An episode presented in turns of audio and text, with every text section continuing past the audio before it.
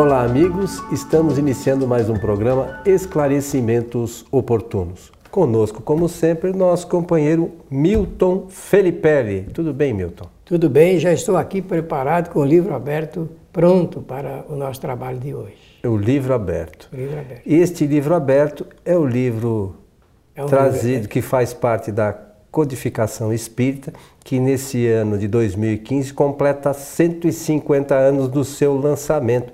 E é o livro Céu e Inferno ou A Justiça Divina segundo o Espiritismo. É, essa- esse título dado por Allan Kardec, ele é muito importante.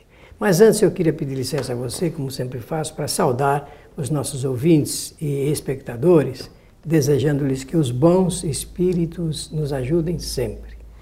Meu amigo Milton, você é estudioso do Espiritismo há 50, quase 60 anos já. É, sim, acho que 55, 1957, é um pouco mais de 50, é quase 60 anos. Então, é, quando é que você, você é uma pessoa que tem uma memória privilegiada, quando é que você tomou conhecimento do livro O Céu e o Inferno? Você lembra?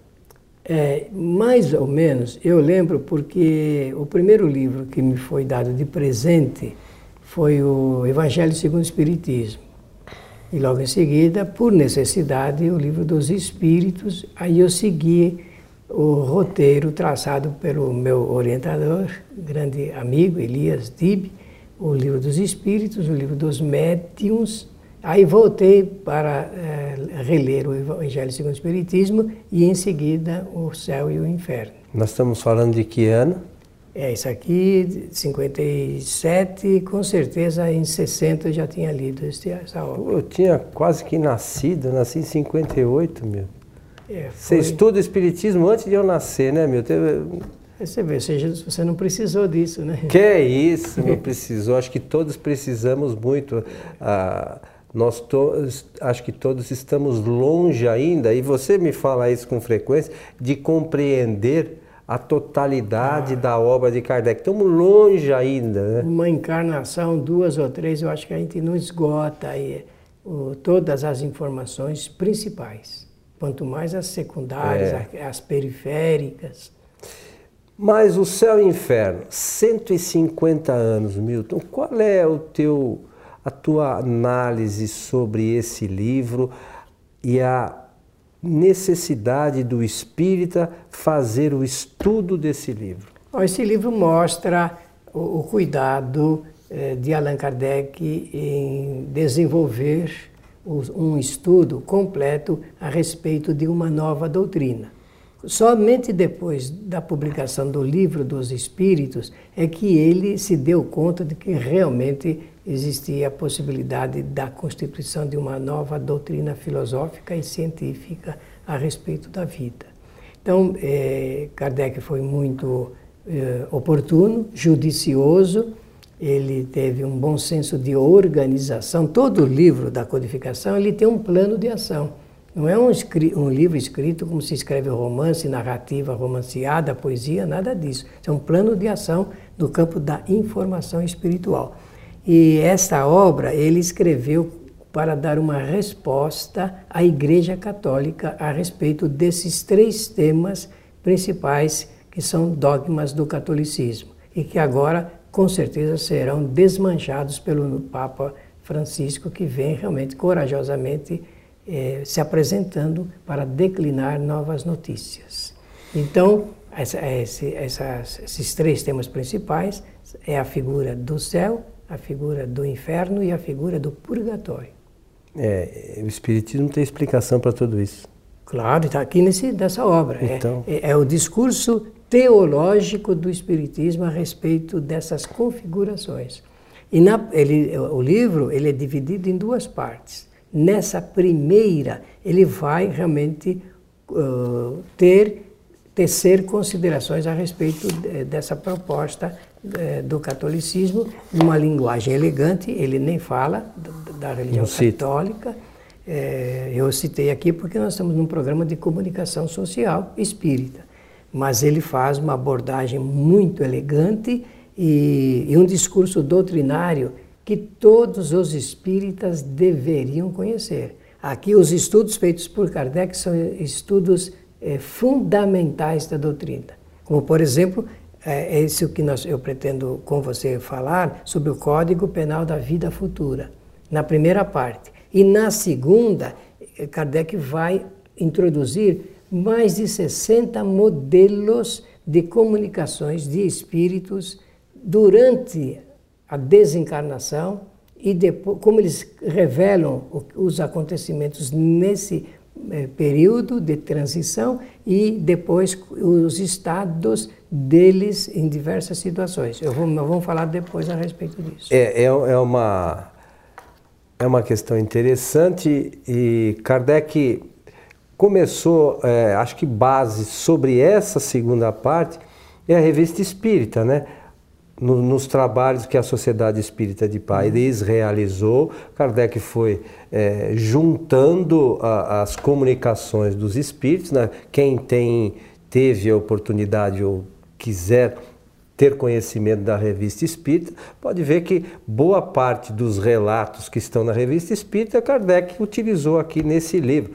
Na revista espírita há muitos outros, né? É uma quantidade certeza, muito, maior é muito maior de relatos, mas aqui ele concentrou aqueles, vamos chamar de mais. ou principais. Ele fez é, uma seleção porque ele queria abordar a situação de um espírito sofredor, de um suicida, de um espírito de outra qualidade. E assim nós vamos falar. E eu penso que, se você aceitar a proposta, nós poderemos fazer dois programas. O primeiro, que é hoje, falando dessa primeira parte do livro, e no próximo programa. Milton, nós estamos parte. aqui para tentar levar aos nossos amigos esclarecimentos.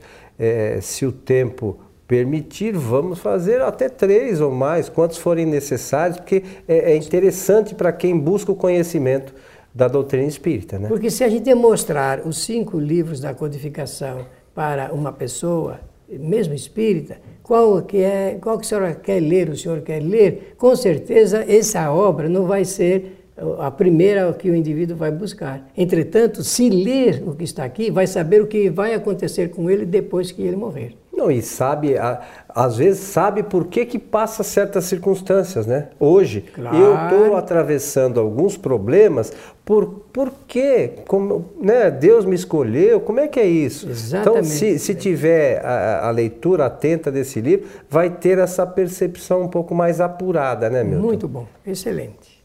Então, você, você queria começar aqui? Pelo Código Penal da Vida Futura. Código Penal da Vida Futura. E Kardec começa é, nesse Código Penal dizendo o seguinte: o Espiritismo não vem, pois, com sua autoridade particular, formular um código de fantasia. Sua lei, no que diz respeito ao futuro da alma, deduzida da observação tomada sobre os, pra, os fatos, pode se resumir nos seguintes pontos. Isso que importa hoje em esclarecimentos oportunos, porque muitas pessoas frequentam os centros espíritas e não se dão conta desta situação. E é a seguinte: é primeiro, né, do código. Uhum. A alma ou espírito sofre na vida espiritual as consequências das imperfeições que não conseguiu corrigir na vida corporal. Por quê? Porque nós reencarnamos com um propósito e cada espírito escolhe suas provas e passa pelas suas expiações e o objetivo é ele diminuir muito essas imperfeições. Planeta de provas e de expiações. E vale aqui a gente refletir o seguinte: ao desencarnar, quando do retorno ao mundo espiritual, o espírito não fica perfeito, ele fica exatamente como ele é. Exatamente como ele estava. Não, não fica nem mais bonito, nem mais Nada, feio. O seu conhecimento permanece o mesmo, não vira santo, não vira diabo, não vira absolutamente nada. Ele permanece como é, bom ou ruim. Kardec preferiu usar um termo aqui, pela hum. época, muito, uma linguagem religiosa, conforme vocês vão perceber. Ele diz assim: o seu estado, isto é, depois de desencarnado, porque o espírito depois de desencarna e ele fica em um outro estado. Esse estado chama-se erraticidade. Nós fizemos um programa sobre essa questão da erraticidade, é só acessar lá Isso o nosso site kardec.tv que está à disposição. O seu estado feliz o desgraçado, o bom ou mal, que nem você disse, é inerente ao seu grau de pureza ou impureza. Eu disse que ele usaria uma linguagem religiosa porque a religião costuma usar esses, essas, esses termos. Ora, eh, nós sabemos, por experiência, que é muito grande a quantidade de, dos espíritos chamados sofredores. Muito. É muito grande. E eles sofrem do quê? Sofrem exatamente devido a essa situação de não ter sido orientado, não ter sido, não ter tido a oportunidade dele entender o funcionamento da vida e melhorar quando estava encarnado. Dá a impressão até que ele piorou. Não existe isso, não existe a evolução. Ninguém, nem o espírito piora mas ele não melhora, ele não avança, moralmente falando, e depois vai passar por essa experiência que eu entendo dolorosa. Porque a ausência de conhecimento é, é, oferece mais dor do que uma doença física. Então, mas é, é importante que as pessoas entendam que a dor é essa dor moral. Só moral. O espírito, quando desencarna, ele não tem corpo físico, ele é fluido. O perispírito é fluido. O espírito é algo que a gente não entende ainda propriamente o que vem a ser. Mas o perispírito é fluido. Quem quiser leia lá na Gênesis, é capítulo 13. É, é parte do 11, 12, 13 e 14. Que aborda sobre fluidos, para entender o que é o corpo espiritual. Isso mesmo. Então, o, o espírito tem uma sensação dolorosa e essa sensação está na correspondência de como ele viveu quando estava encarnado. Olha que interessante. Aí ele diz: a completa felicidade prende-se à perfeição, isto é, à purificação completa do espírito. Continua a, a linguagem religiosa, conforme uhum. eu disse.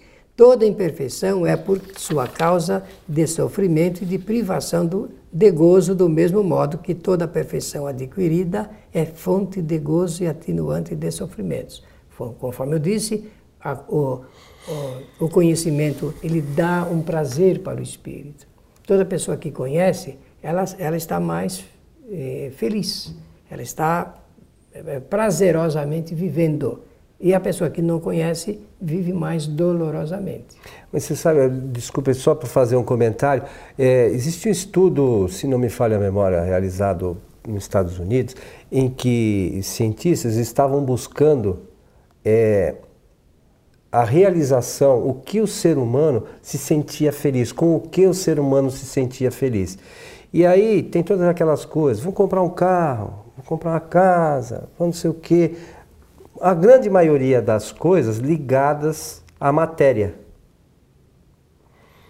E eles chegaram no final à conclusão que a grande satisfação do homem encarnado é o conhecimento. Aí, para cientista, é difícil entender isso. O que, que vai fazer com isso? Mas esse é o objetivo do espírito encarnado. Mas é a única coisa que ele leva. Porque por, é, isso se dá porque esse é o objetivo do espírito enquanto encarnado.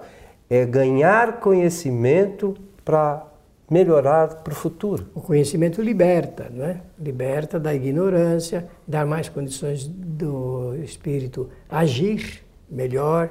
Desculpe, Milton. Não, ótimo. Aí, o terceiro item deste Código Penal da Vida Futura. Não há uma única imperfeição da alma que não importe funestas e inevitáveis consequências, como não há uma só qualidade boa que não seja fonte de gozo. Olha que interessante. Tudo que realmente está ligado com as dificuldades do espírito está na razão direta é, é, dessa, da lei de causalidade. Causa e, é, causa, causa e, e efeito. Quando nós sabemos disso, sempre que nós passarmos alguma coisa aqui na vida, nós temos que perguntar qual é a causa desse acontecimento. À toa é que não acontece nada. Se né? nós tivermos essa coragem moral de buscarmos a causa, certamente nós poderemos melhorar também os seus efeitos. Porque aprende, né? Porque realmente o espírito aprende. Mas ele está falando do espírito em estado de erraticidade, desencarnado. A soma das penas é assim proporcionada à soma das imperfeições, como a dos gozos, a das qualidades. A alma que tem imperfeições, por exemplo, sofre mais do que a que tem três ou quatro. A que tem dez imperfeições dez, sofre né? mais que as que, que tem, tem dez imperfeições, por exemplo, sofre mais do que a que tem três ou quatro. Quando dessas dez imperfeições não lhes restar mais que a metade ou um quarto, menos sofrerá e gozará de inteira felicidade quando não tiver nenhuma. O que ele está mencionando aqui, em contraposição, é o discurso do catolicismo da penalidade. Se o indivíduo é bom, ele vai para o céu. E se ele for ruim, o procedimento dele for mal, ele vai para o inferno. Mas criou-se. Jesus falou do céu e do inferno, mas falou do céu e do inferno consciencial, não de um lugar para onde iriam os espíritos. E essa é uma confusão muito grande que todos, até espíritas, faz, né? Mas eu vou tocar nesse ponto. Como é, precisava de uma atenuante, então criou-se a figura do purgatório, que é, digamos, por figuração, uma sala de estar, de espera, melhor dizendo. Se aguarda o julgamento se vai para um lado ou vai para o outro. No Espiritismo, é, não existe nem céu, nem inferno, nem purgatório. Mas os espíritas, por inadequação, quase que eu diria por despreparo cultural do espiritismo, por falta de conhecimento doutrinário, criaram uma figura correspondente ao purgatório. Criaram um umbral. Não existe umbral no espiritismo. Kardec não citou não, isso não, absolutamente. Nem, em nenhum momento na revista então, espírita, nenhum espírito. Não, então criou-se essa figura para fazer, dar um certo equilíbrio de, eh, eh, teológico de informação. Não existindo o, o purgatório, criou-se o purgatório, porque Jesus não tocou nesses assuntos. Nós estamos aqui fazendo uma comparação. É, é, sobre essa questão de localização, eu quero aqui sugerir, se não me falha a memória, é a história de um danado está na revista Espírita, tá, é muito de bom. dezembro de 1868, se não me falha a memória, que conta lá, Kardec convidou esse espírito, fez lá a evocação desse espírito na Sociedade Espírita de Paris, para que viesse colocar lá, é, tem toda uma história que de uma, de uma casa, enfim, que esse espírito estava envolvido e ele lá conta a história do que aconteceu. Ele, enfim, não vou contar a história, que senão perde aqui até a motivação das pessoas lerem. Mas é interessante que as, as pessoas busquem saber. O espírito desencarnou, ele não foi um espírito bom, vamos chamar assim. Para onde ele foi?